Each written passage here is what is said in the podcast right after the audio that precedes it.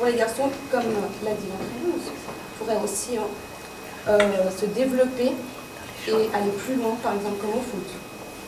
Oui, c'est intéressant. Euh, euh, monsieur, monsieur Muller. Non, mais c'est pas, des, oui, pas des ballons de foot qu'il faut les protéger, c'est des inégalités.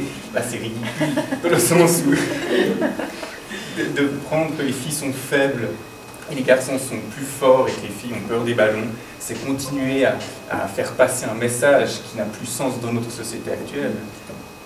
Oui, oui